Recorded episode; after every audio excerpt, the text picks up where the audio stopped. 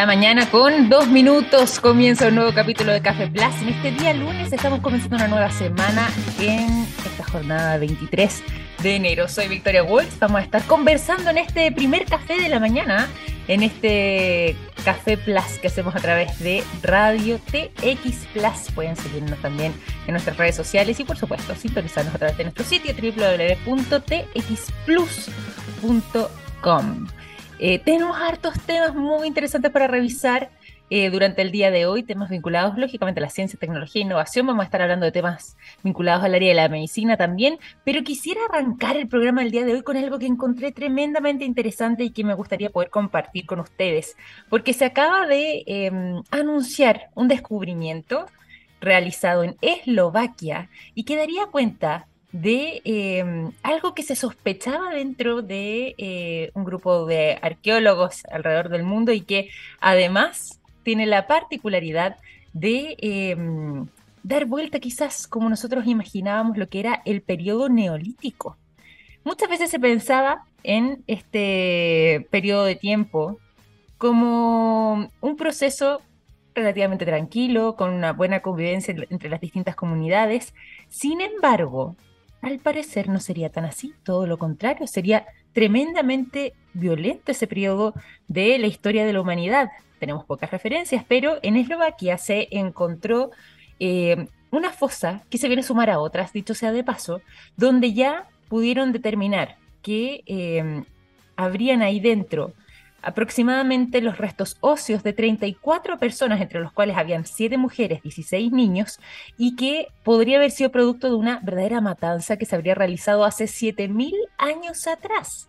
Y esta matanza se habría hecho prácticamente sin piedad. Si bien inicialmente se encontró esta fosa en Eslovaquia en el año 1983 y nadie entendía muy bien respecto a eh, por qué razón es que estaban estos restos y con estas características de verdadero asesinato. Esto ocurre primero en Alemania, no en Eslovaquia todavía, ya vamos a llegar para allá.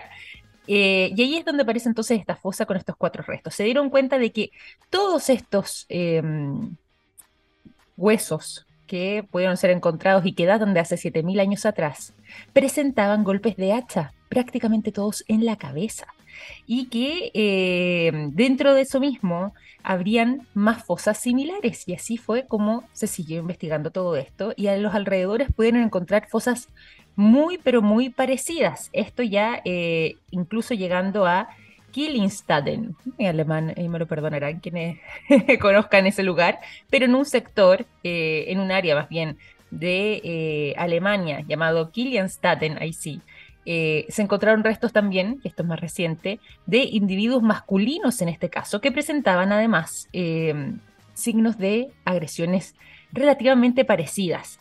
Finalmente, ya con el tiempo también, desde el primer hallazgo del año 83 y posteriormente con lo que ocurrió en Alemania, en Alemania también se pudieron encontrar restos de hasta 200 individuos distintos, en su mayoría con los mismos golpes de hacha en el cráneo.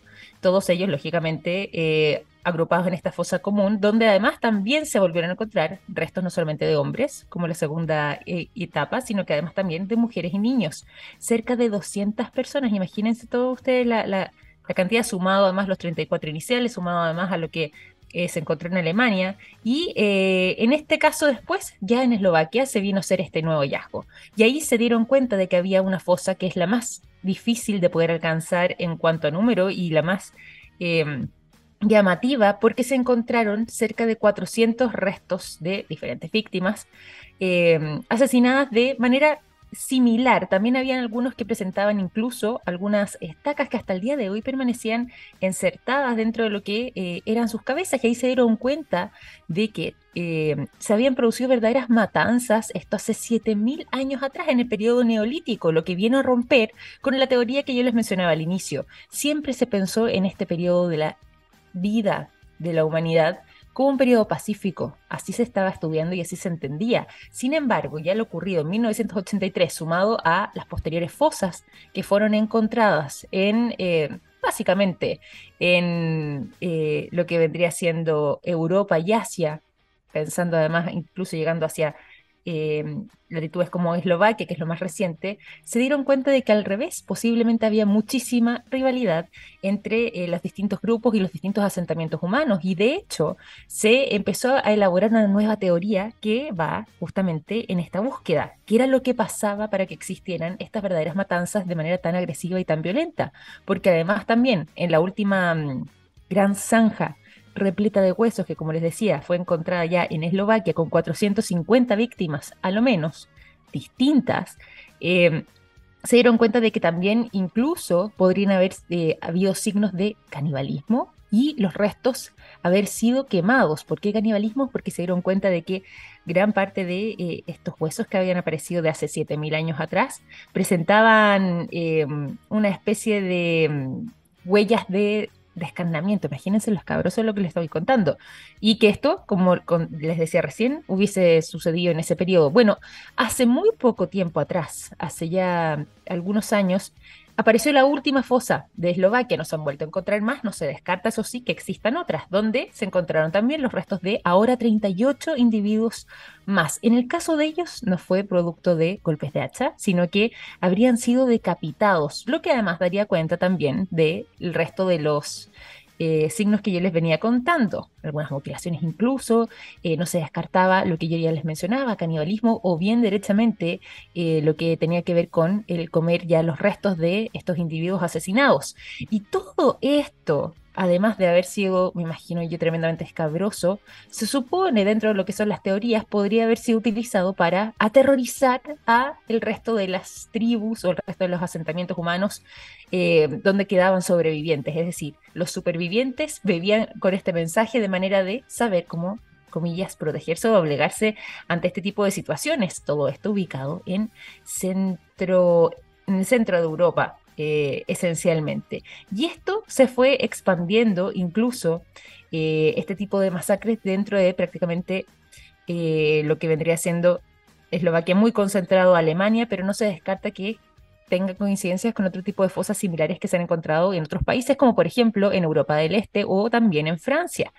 Y estas masacres vienen entonces a elaborar la teoría de que habrían sido utilizadas para afirmar que las sociedades tribales de aquella época podrían haber tenido disputas de poder, eh, búsquedas de una hegemonía, esencialmente dado por una razón, que es la que se está elaborando y que es lo que es parte de esta nueva investigación, que podría tener como motivo una especie de holocausto, eh, perdón, holocausto, eh, utilicé mal la palabra, una especie de catástrofe ahí sí, generalizado que terminó dando paso a este tipo de situaciones donde eh, tenían una cantidad de, eh, alimentos bastante menores, donde eh, al parecer, producto también de algunos aspectos climáticos, se fueron haciendo cada vez más escasas las, variedades, las variedades de cereales, de legumbres y de distintos tipos de alimentos, que las cosechas al parecer en esa época tampoco habían sido muy buenas y por lo mismo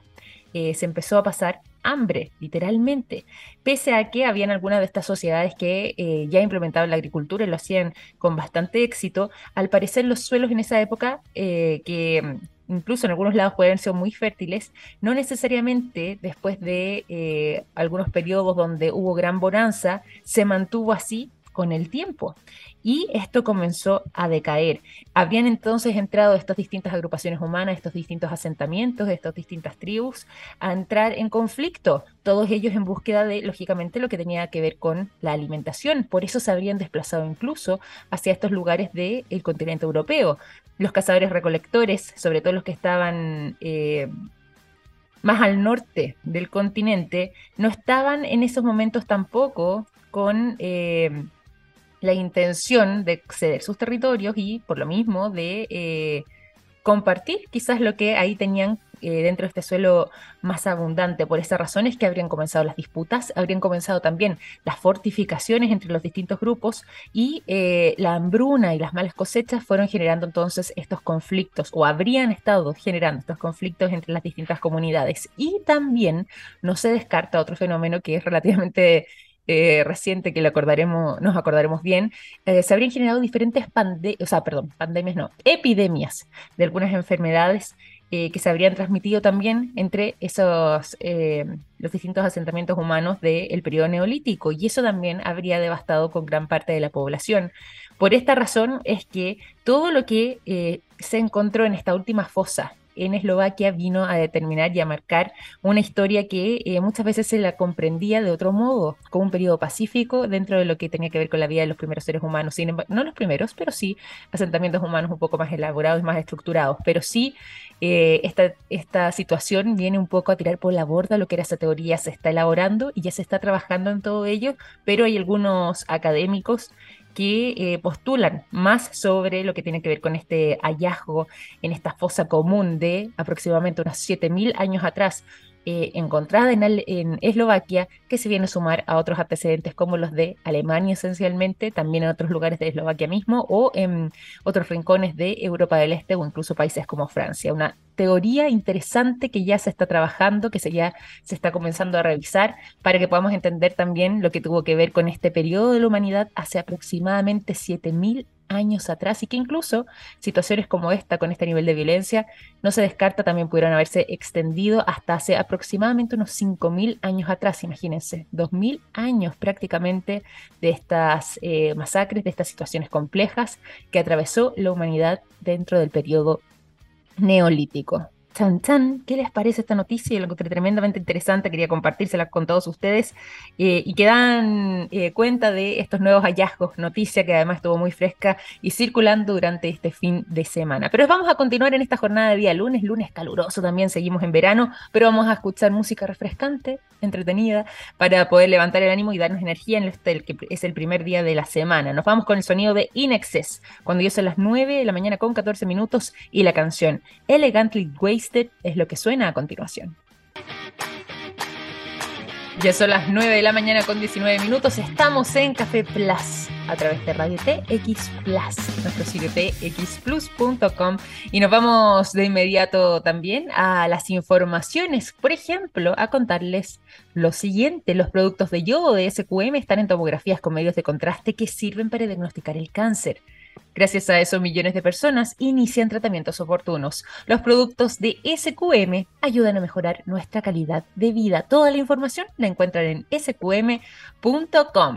Y además de eso también, es momento de pensar en esta temporada de calor. Estamos en pleno verano y por lo mismo es que hay un eh, trabajo bien interesante, una verdadera radiografía que estuvo elaborando tanto la eh, Asociación Pro Consumo Responsable de Bebidas Espirituosas, más conocida como APROCOR, en conjunto con CADEM, donde lograron establecer algunos parámetros bien eh, llamativos eh, en esta verdadera radiografía respecto al consumo de alcohol durante este periodo del año, es decir, durante la época de verano. ¿Se toma más en vacaciones o se toma más alcohol cuando no estamos en este periodo, en qué tipo de circunstancias además sucede todo esto y vamos a estar conversando también sobre lo que tiene que ver con el consumo de alcohol, por ejemplo, en algunas playas donde se ha detectado esta situación. Bueno, todo eso y más será parte de la conversación que ya tenemos con quien nos está acompañando ya en estos momentos, el director ejecutivo de APROCOR, Pablo Ibáñez está junto a nosotros. ¿Cómo estás, Pablo? Bienvenido a Café Plus. Muy buenos días. Hola, Victoria, ¿cómo estás? Muy buenos días. Muchas gracias por la invitación. Gracias a ti, qué bueno contar contigo. Cuéntanos de partida, vámonos en términos generales sobre la labor que realizan ustedes como APROCOR, la Asociación Pro Consumo Responsable de Bebidas Espirituosas. Hablemos un poquito, ¿te parece, de la entidad, sobre todo lo que han estado enfocados durante el último periodo? Perfecto, Victoria. Mira, nosotros somos una asociación gremial que representa la bebida espirituosa. Eh, ese es el nombre un poco más internacional, pero son la industria de los destilados, productores, distribuidores e importadores. Nosotros con, como APROCOR lo que nos, nos, preocupamos de llegar con un mensaje correcto al consumidor.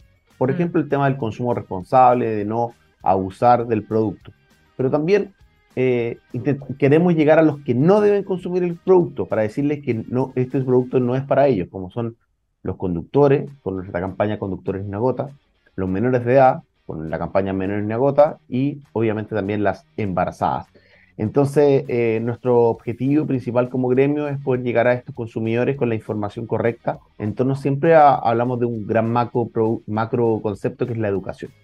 Y, mm. por eso nosotros como industria nos focalizamos fuertemente en dos problemas que existen en Chile, que es el tema del consumo de alcohol en menores de edad, que los menores de edad prácticamente son los el inicio de consumo en Chile, al igual de un problema a nivel latinoamericano, por los 12.8, 13 años. O sea, estamos hablando prácticamente desde séptimo, octavo básico, que es muy temprano. Y obviamente también está el consumo de alcohol o de bebidas con, el, bebidas con alcohol en términos de los conductores, que si bien en los últimos años ha ido disminuyendo, creemos que los esfuerzos no deben parar hasta que sea cero.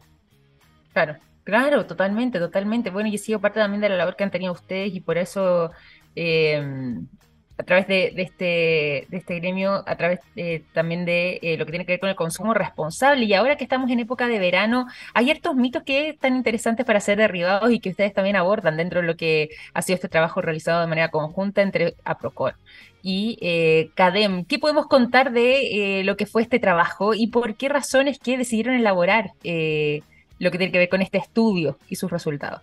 Mira, Victoria, este es el segundo estudio que hacemos. Eh, hicimos uno eh, el, año anterior. Y el objetivo de este estudio fue de, velar cuáles son los hábitos de consumo de, los, de las personas.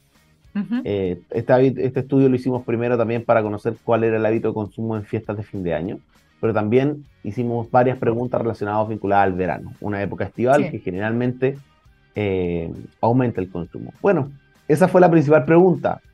¿Cómo usted se predispone? ¿Cuál cree, cuál cree que va a ser su conducta dentro del, dentro del verano? En, si, va a, si va a tomar más o menos respecto al, resto del año. Mira, un 61%, o sea, estamos hablando prácticamente 3 de cada 5 personas, van a consumir lo mismo que el año, lo cual es bastante positivo. Un quinto, o sea, uno de cada 5 personas, un 23%, aumentaría el consumo. Y un 11%, o sea, uno de cada 10, disminuiría el consumo. Entonces estamos hablando de que es unos resultados relativamente normales, promedio, considerando que las personas en esta época estival tienen más propenso a poder juntarse, reunirse con sus familias, con sus amigos, como también de repente salir de vacaciones eh, y que tal vez el consumo podría aumentar. Pero, pero si vamos a los resultados que aumente prácticamente un 20%, me parece que es una cifra totalmente entendible en cuanto a la, a la situación o a la festividad. Sí, pues totalmente, totalmente. Y ahí tú decías un, punto importante, además, de este periodo que eh, ya sea a través de lo que fueron las fiestas de fin de año, año nuevo, por ejemplo, o bien el periodo de vacaciones son momentos en que compartimos y que hay mayor distensión, donde nos encontramos con nuestros amigos, quizás con familiares y, tenemos estas instancias de consumo. ¿Qué se ha logrado establecer respecto a, em, a lo que ocurre precisamente con el consumo en estos periodos? Porque ahí tú, tú nos dabas luces, pero em, ¿hay algo que podamos desmitificar, por ejemplo, respecto a la visión que eh, tengamos sobre lo que sucede en instancias como estas? Y que haya sido parte de este estudio. O sea, yo creo, Victoria, que, que efectivamente, como, como, tú dices, yo creo que la gente se, más que se predispone, existen más instancias de celebración. El, el, el, chileno en general, cuando toma estos productos, generalmente lo hace en compañía de alguien, disfrutando, un almuerzo, una cosa más social. A diferencia tal vez del el consumidor europeo, que es un consumidor que muchas veces va a un bar y se sienta por sí solo dentro de la mesa a, tomar, que en, Chile prácticamente no ocurre, son ocasiones muy, muy anormales. Eh, yo creo que eh, hay que mitificar que tal vez eh, lo importante y lo que las cifras han indicado, que Chile tiene un problema de consumo de alcohol a nivel general. nosotros hicimos un estudio que desmitificó las cifras entregadas por Organización Mundial de la Salud en el año 2011, perdón, 2012-2013, en el cual cometieron un error. Ellos consideraron que el, el 20% del consumo en la población mayor de 15 años, porque esa es la medida internacional, es ilegal. O sea, significaría que tu Victoria, tendrías que tomar el 20% de lo que tomas anualmente en, eh, de porcentaje de alcohol, tendrías que conseguir, conseguirlo de productos ilegales. Eso prácticamente en Chile no, no, existe, es inexistente. O sea, entiendo que muchas veces en épocas eh, festivales o en fiestas patrias el tema de la chicha, el tema del pipeño. De repente uno podría comprarlo tal vez en lugares más, más artesanales. Sí, algo más artesanal, eso pero, pero prácticamente inexistente. Entonces cuando nosotros hicimos un, estudio con una consultora internacional, desmitificó que estos 9,6 litros que hablaba la Organización Mundial de la Salud se redujo a 6,81 y eso nos posicionaba mm. en la medianía de la tabla de Latinoamérica, dentro de los más bajos de América y dentro, y dentro de los más bajos de la OCDE. Entonces, lo que primero que hay que aclarar es que Chile no tiene un problema de consumo de alcohol generalizado.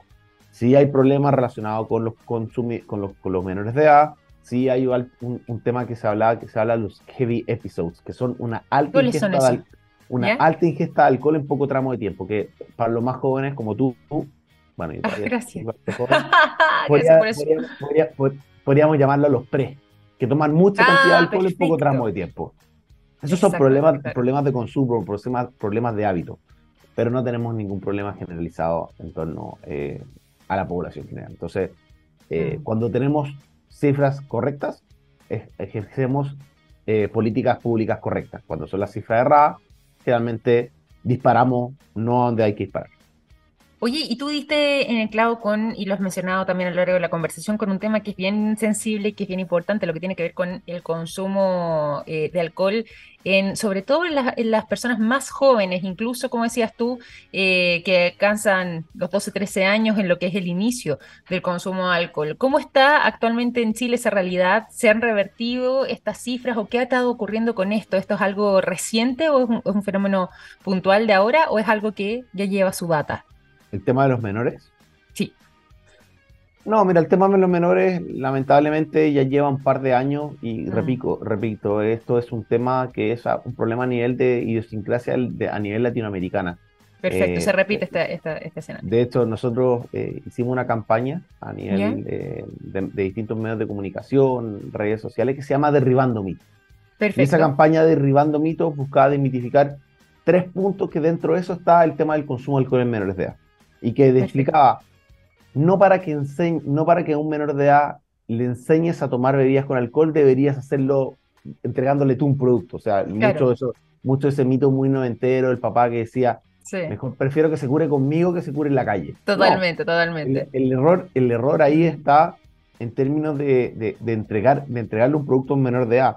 Son una infinidad de, riesgos los que se incurren en términos cognitivos, en términos de, memoria, incluso podría desarrollar eh, una, una pequeña posibilidad de desarrollar alcoholismo al, mediano y corto plazo, o sea, al corto mediano al mediano largo plazo. Entonces, em, es un error. De hecho, otro, otro mito que hablábamos un poco en la importancia de mezclar agua y alimentos previo, durante y después de beber, de, beber alcohol, que es muy importante. Y la otra historia que también es súper eh, importante destacar que lo que te cura no es la cantidad de alcohol, no, es la categoría de alcohol, pisco, vino, cerveza, sino lo que te cura es la cantidad de alcohol que ingieres. Mira, qué importante es esa y, por, eso nosotros hablamos mucho de alcohol es alcohol. Y ese, ese mito es súper importante y es el más difícil de entender. ¿Por qué? A ver, expliquémoslo, ¿sí? Porque, por ejemplo, existen medidas internacionales de consumo, porque tú comprenderás que tomarte un litro de cerveza, un litro de vino y un litro de destilado la reacción del cuerpo es totalmente distinta por la cantidad de alcohol que tiene cada producto. Por eso a nivel internacional existe un trago estándar, que es una copa de 150 ml de vino, que estamos hablando, esta copa de un poco los abuelitos que cuando tomaban almuerzo. Hoy día, en el almuerzo, claro. Hoy día hay unos copones gigantes, no, está hablando de una copa más chiquitita. la cerveza de 333 cualquier cerveza y un, una medida... una lata, ¿no? Claro, una lata y una medida de, destilado, que hablamos de este jigger, que es este medidor cuando uno hace coctelería que, te sirve, sí, tiene, La misma, tiene la misma cantidad de alcohol. Entonces, alcohol es alcohol. Lo que te cura no es, no es el tipo de bebida, sino la cantidad que ingieres. Entonces, eso es súper importante y para poder eh, mermar un poco los efectos que podría tener el alcohol, es súper importante, como te decía, previo, durante y después, de agua, y alimentos.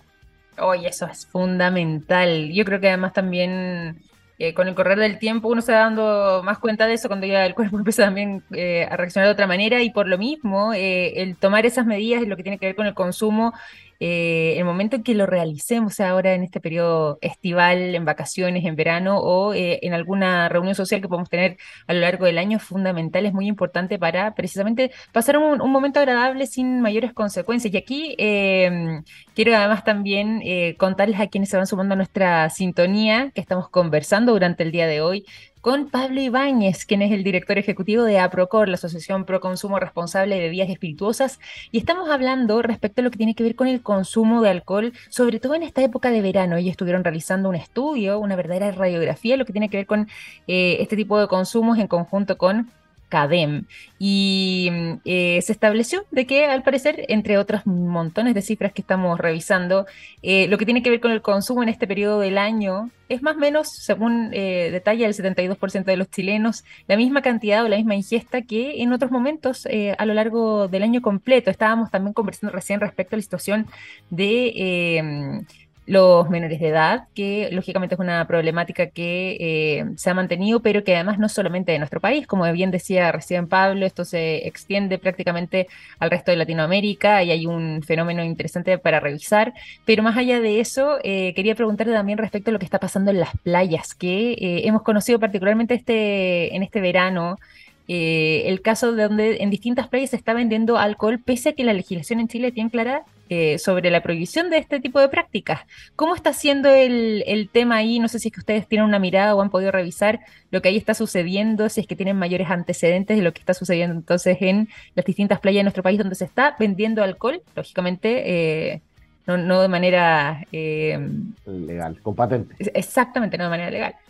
Sí, Victoria, de hecho, bueno, este, este, esta información salió por un, por un reportaje que hizo un noticiero eh, en el cual en, distintas partes de Viña del Mar, pero específicamente en el sector del Muelle Vergara, había mucho, había prácticamente, era como una barra de coctelería, era una, era una locura, me tocó ver la noticia, me tocó ver la noticia y había desde, no sé, desde vinos hasta tragos preparados con un mojito, una caipiriña, que la gente sentía en Brasil. Mira, es riesgoso, es riesgoso mm. primero el tema de que no sabemos cómo han sido manipulados, voy a hablar desde el producto, cómo han sido manipulados los productos, si el producto es propiamente tal que incita en ello, y segundo, y, lo, y, y, el fondo de esto, lo que tú dices, es ilegal. En Chile no existe, eh, no se puede ver alcohol en la playa.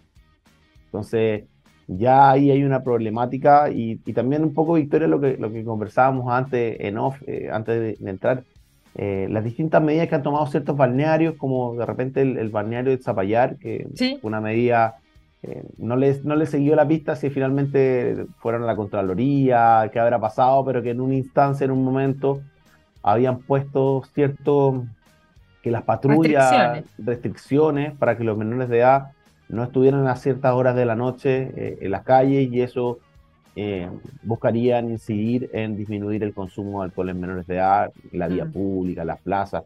Lo que te comentaba que justamente me tocó pasar por este fin, este fin de semana por ahí, conversé con distintos tipos de personas y me comentaba que efectivamente dentro de la noche se estaba viendo eh, menos menores de edad en la calle, menos eh, que antiguamente se juntaban de repente los niños a tomar en las plazas, etcétera, y que ya no se veía eso. Ahora, si fue una buena o una mala medida, yo creo que eso lo va a tener que definir un estudio o la, revisión después de un año para ver si la medida fue efectiva o no. Y lo otro, Victoria, que te quería resaltar dentro de las preguntas que, se hicieron eh, eh, en el estudio, ¿Sí?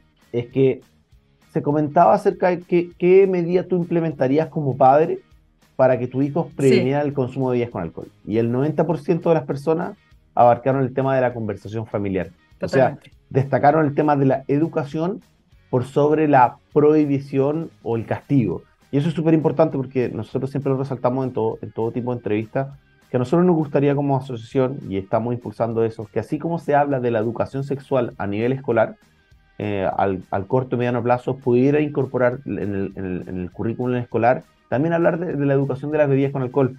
Como te decía, el inicio de consumo es a los 13 años, es muy temprano, y creemos que por medio de la educación, primero en la cúpula, en el núcleo familiar, para después utilizarlo ese mismo, en esa misma línea em, el, tema, el tema escolar, creo que sería una buena, una buena iniciativa para poder educar a nuestra familia, educar a nuestros hijos, nuestros hermanos, nuestros sobrinos, primos, en torno a los riesgos que se incurre al tomar y beber. Sí, completamente y completamente de acuerdo con eso también. ¿ah?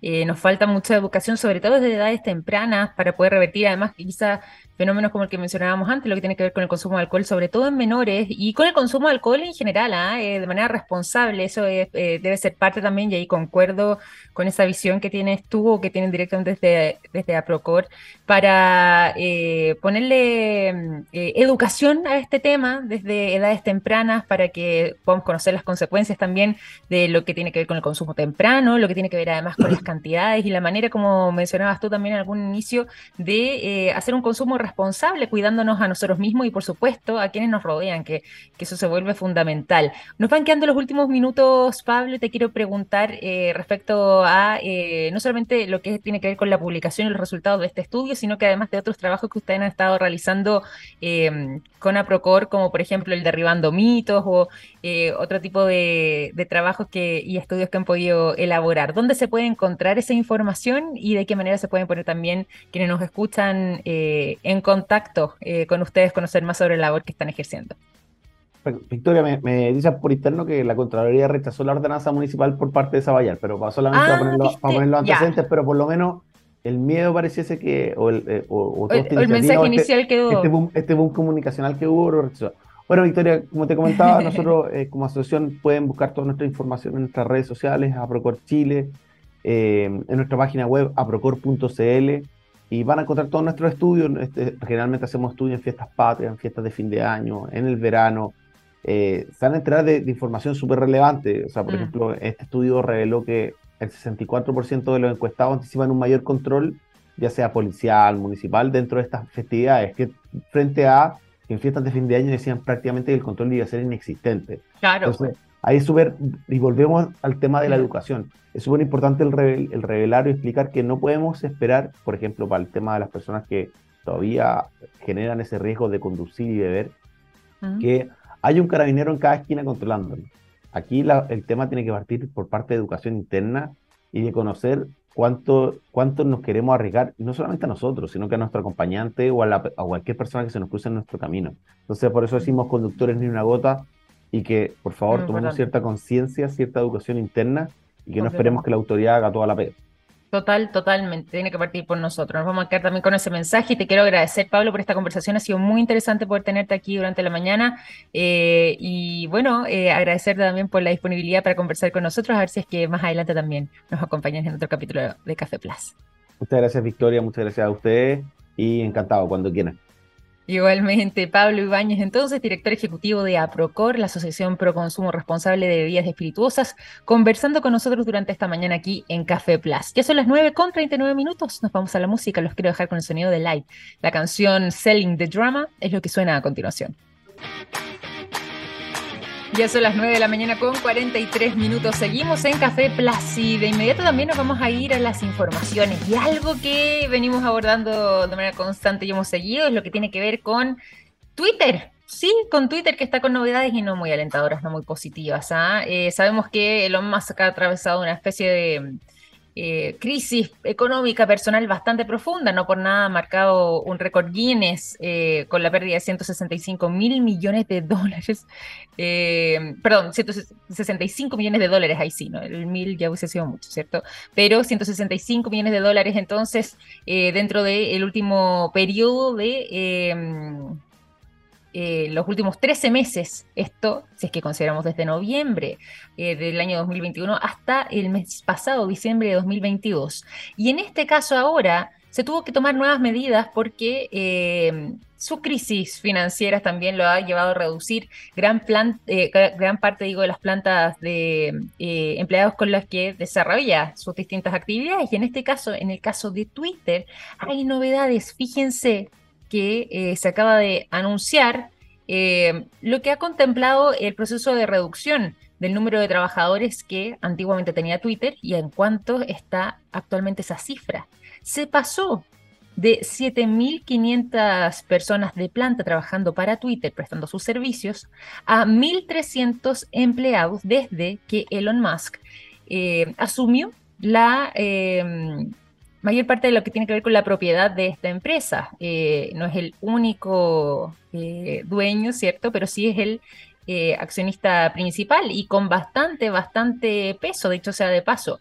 Por lo mismo, este recorte de personal se le atribuye a él de manera casi directa y que al parecer tendría que ver con em, algunos problemas, sobre todo en lo económico, vinculado a lo que tiene que ver con esta red social en particular. Eh, se han hecho verdaderas convocatorias eh, casi que masivas en lo que tiene que ver de parte de Elon Musk para poder hacer estos recortes de personal, lo que además, eh, sumado a la manera en la que muchas veces se hacen estos anuncios, ha generado gran polémica alrededor del mundo. les avisan por correo a las 3 de la mañana de que ya eh, sus trabajos eh, debían cesar, eh, ahí se les establece la fecha, básicamente los despiden de formas que son poco comunes, en horarios bastante extraños, algunos de manera masiva, como decía, por medio de estas convocatorias, otras por medio de correos, sin necesariamente explicarles a estos trabajadores o a estos empleados de buena manera sobre lo que está sucediendo y por qué razón se toma esta determinación. Bueno, se ha reducido entonces este número de manera considerable, lo que eh, más se ha logrado sostener, eh, al menos en lo que tiene que ver con el equipo de trabajo, es que de las 1.300 personas que actualmente continúan prestando sus servicios para Twitter,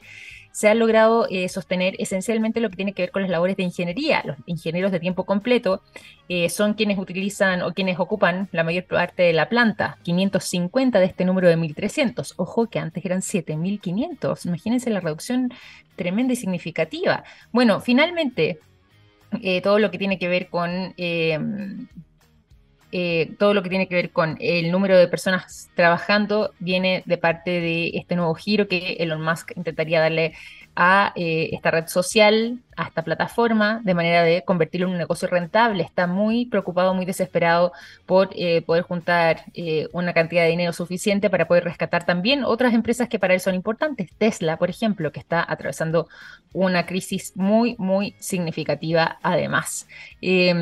Económicamente no se ve muy positivo el escenario para Elon Musk, pero mucho menos ahora con el anuncio de eh, esta reducción tan dramática de personal durante los últimos meses. De 7.500 personas trabajando para Twitter, actualmente quedan 1.300 empleados, 550 de ellos, como decíamos, enfocados netamente en la parte de ingeniería y los demás ahí eh, realizando el resto de los trabajos. Esto ha generado no solamente eh, una gran bataola por la forma en la que estas personas han sido despedidas, sino que además eh, preocupación respecto a lo que pudiera suceder en el corto plazo también, eh, ya sea con los demás trabajadores que todavía se mantienen e incluso con eh, la plataforma en sí misma, con esta red social, eh, porque claramente, como ya se ha logrado evidenciar, ha tenido que sufrir grandes transformaciones para poder seguir a flote eh, tal y como la conocíamos. Ya son las 7 de la, las 7, perdón, las 9 de la mañana con 47 minutos, ahí sí, y nos vamos de inmediato también a la música. Los quiero dejar durante esta jornada con el sonido de Royal Blood. La canción Lights Out es lo que suena a continuación.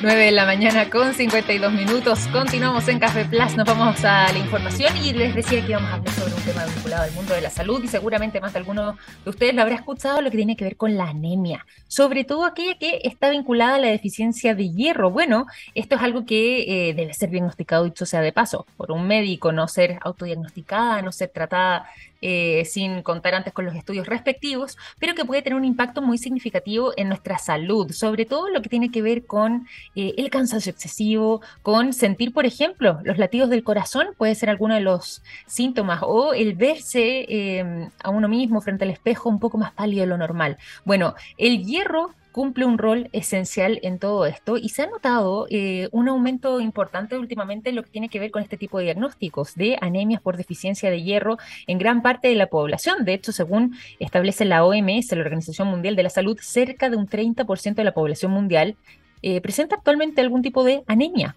eh, por diversas razones, pero esencialmente lo que tiene que ver con la deficiencia del hierro. Y esto genera un impacto significativo sobre todo en los glóbulos rojos, porque estarían llegándole menos oxígeno a nuestras células eh, frente a este tipo de situaciones. Según lo detalla entonces la OMS, estas nuevas cifras eh, se han ampliado fuertemente durante los últimos años y lógicamente lo que más indica y lo que más se señala es que tiene que ser diagnosticado por un médico. De todas formas, eso se hace por medio de un simple examen de sangre y se puede establecer. Eh, hay maneras de poder incorporarlo también el hierro en nuestro día a día y eso tiene que ver muchas veces con nuestra dieta, una dieta equilibrada, ojalá una dieta que contemple el consumo de huevos, de de pescado, de carnes rojas, eh, contribuye muchísimo, pero también, eh, ojo, y sobre todo para las personas que son vegetarianas o bien veganas, también hay algunos suplementos importantes. Hay otras fuentes muy ricas de hierro, como pueden ser todo lo que tiene que ver con las hojas de color verde oscuro, eh, lo que tiene que ver con los repollos, por ejemplo, las espinacas, las legumbres vienen a cumplir un rol esencial, sobre todo las lentejas, fundamental en lo que puede ser suplir las deficiencias de hierro. Según entonces señala la OMS, está en aumento esta cifra. Hay que tener mucha atención eh, respecto además eh, a nuestra salud porque eh, puede tener esto un impacto significativo, como mencionábamos recién, en nuestros glóbulos rojos y la oxigenación vendría siendo bastante menor cuando estamos frente a una deficiencia de hierro, sumado a otro tipo de síntomas como fatiga, cansancio, falta de aliento, lo que mencionaba antes, que es importante, que en un caso un poco más severo, sentir los latidos del propio corazón tener la piel pálida, eh, los mareos, dolores de cabeza, incluso las inflamaciones o hay algunas personas que eh, señalan dolores en la lengua. Podrían ser también algunos casos menos usuales, pero em, síntomas quizás de esta deficiencia de hierro. Un simple examen de sangre sirve para determinarlo, pero puede incidir considerablemente en nuestra salud y por supuesto además en nuestro ánimo y energía. 9,55 con este dato entregado recién por la OMS, la Organización Mundial de la Salud, y estas informaciones que vamos a ir finalizando este capítulo de Café Plus. Les quiero agradecer a todos ustedes por su sintonía por mantenerse junto a nosotros e invitarlos también a seguir a través de la Radio TX Plus con nuestra programación. Ya comienza eh, nuestro planeta junto a Marcelo Lagos en esta jornada de día lunes. Un gran abrazo, que les vaya muy bien, cuídense mucho. Chao, chao.